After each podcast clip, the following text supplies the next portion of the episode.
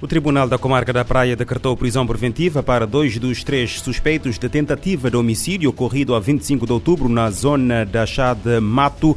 A informação confirmada em comunicado pela Polícia Nacional. No ato, um homem de 36 anos e uma criança de 2 anos de idade foram vítimas de disparo de arma de fogo ao outro suspeito de ter dado cobertura à tentativa de homicídio, o tribunal decretou a apresentação periódica às autoridades. Recorda-se que no dia 25 de outubro, os suspeitos com recurso a um automóvel dirigiram-se à zona da Chá de Mato, onde um deles desceu da viatura e efetuou vários disparos contra um homem de cerca de 36 anos que se encontrava nas imediações com uma criança de dois anos ao colo. A PN refere que depois dos disparos, os suspeitos fugiram em direção ao fundo Cobon, tendo dois deles sido capturados pela polícia com apoio do circuito de videovigilância e apreendida a arma de fogo supostamente utilizada no crime. O terceiro uh, indivíduo foi capturado no dia seguinte.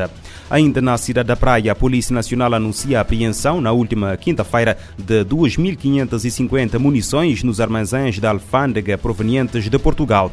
Com a recente apreensão, sobe para mais de 4.600 projéteis apreendidos nas mesmas instalações em menos de dois meses. O comando da secção fiscal da Praia informa em comunicado que a apreensão das munições de calibre 12mm aconteceu nos armazéns A e B da Enapor em Achada Grande Trás, numa operação conjunta com a Guarda Fiscal e a Alfândega da Praia. A mesma fonte avança que o material apreendido era proveniente de Portugal e que foi encontrado no interior de dois bidões cujos destinatários são pessoas diferentes. A Polícia Nacional informa ainda que no dia 24 apreendeu uma arma de fogo e uh, 335 munições de calibres diversos no armazém B da Enapor provenientes da Holanda.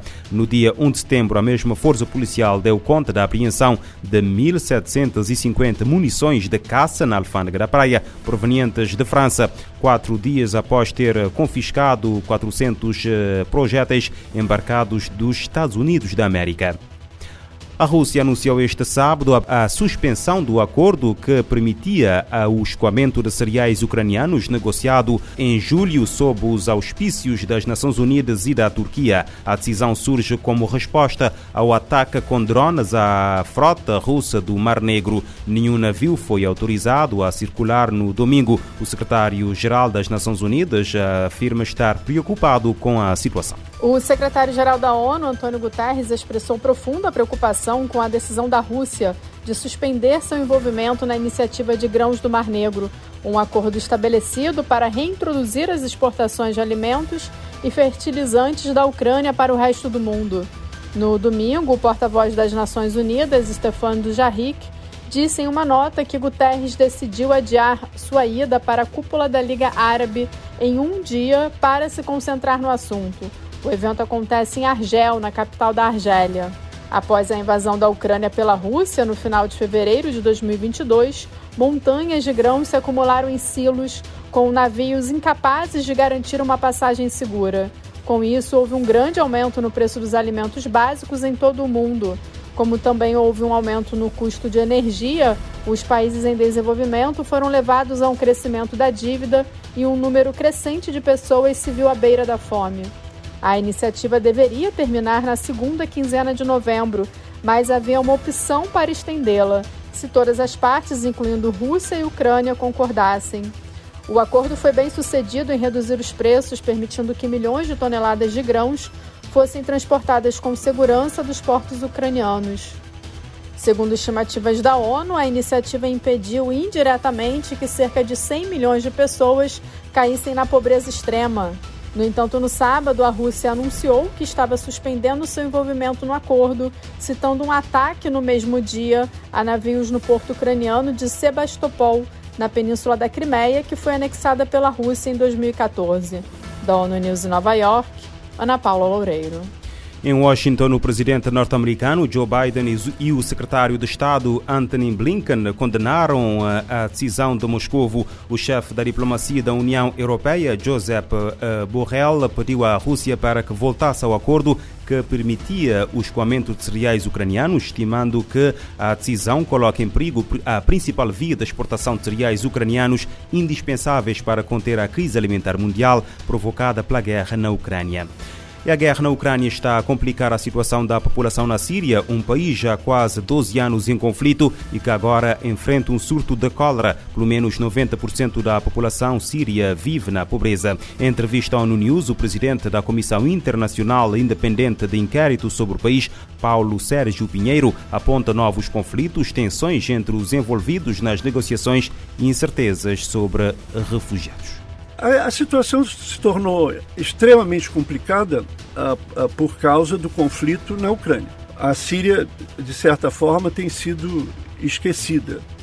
E o tratamento dado aos refugiados sírios, infelizmente, não é o mesmo dado aos refugiados ucranianos. Que eu não, nós não temos nenhuma crítica quanto a isso. Os refugiados precisam de apoio. Mas uh, os refugiados sírios já estão 11 anos, ou 10 anos mais exatamente, uh, fora do país precisam ter apoio. Há muito que as agências da ONU podem fazer. Eu cito especialmente, por exemplo, a, Unicef, que tem seguido de uma maneira muito próxima a questão das, das crianças né, afetadas pela guerra. E agora essa questão da cólera o surto de cólera na Síria, declarado em setembro, já matou dezenas de pessoas. O especialista diz que a situação afeta todas as 14 províncias sírias, o que agravou o sistema de saúde e a crise de fornecimento de serviços básicos. Paulo Pinheiro diz que o acesso à ajuda humanitária continua inadequado e politizado. As potências e os, ah, os Estados-membros que estão envolvidos no, no conflito, eles têm uma responsabilidade em termos de de ajudar a, a terrível situação dos milhões de deslocados uh, in, internamente, por exemplo, que não moram nas suas próprias, uh, próprias casas.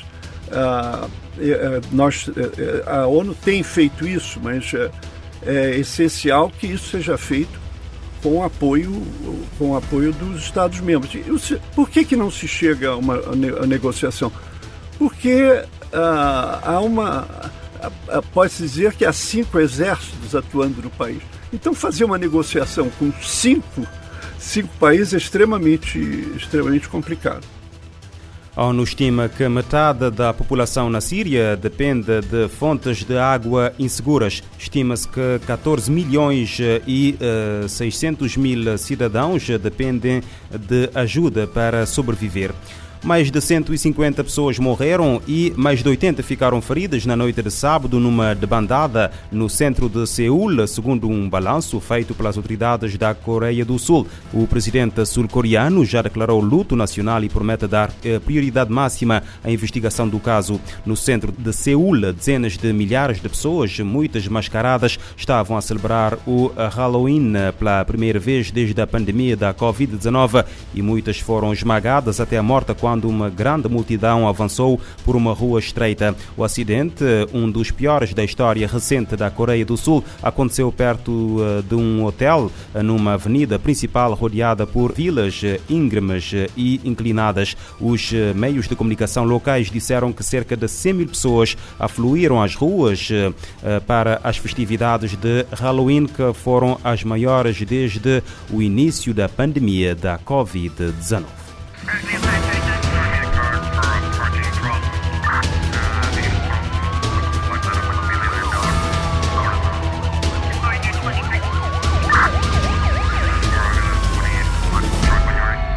Este programa está disponível em formato podcast no Spotify e em radiomorabeza.cv.